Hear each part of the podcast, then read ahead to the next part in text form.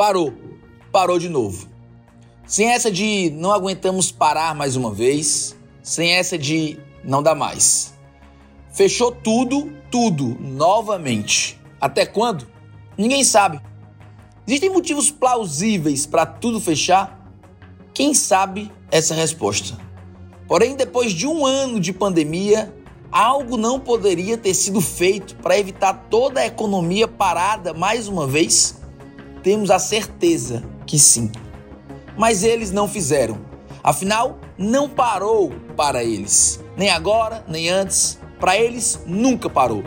Executivo, legislativo, judiciário, altos salários do funcionalismo público.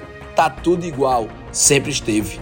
A crise é nacional, mas quem paga a conta foi escolhido a dedo. E o critério foi o pior possível.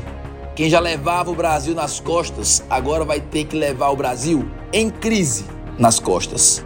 Pequenos e médios empresários, funcionários, autônomos, profissionais liberais. Somos nós, de novo, que vamos ter que pagar a conta.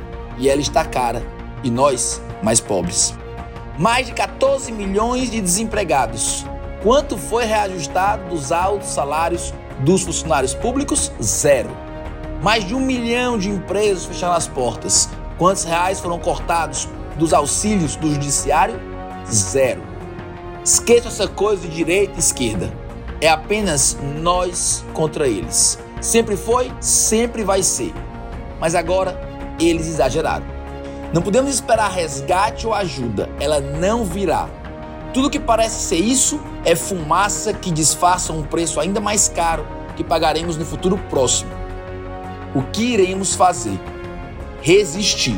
Nós sempre resistimos. Temos esse dom. Apesar dos altos impostos, apesar de governos corruptos, restrições sanitárias irracionais, nós resistimos. Resistir, sem devaneios ou ilusões. Vai ser difícil? Muito. Mas vamos sair dessa. Vamos resistir. Nós somos a resistência. Agora vamos resistir juntos.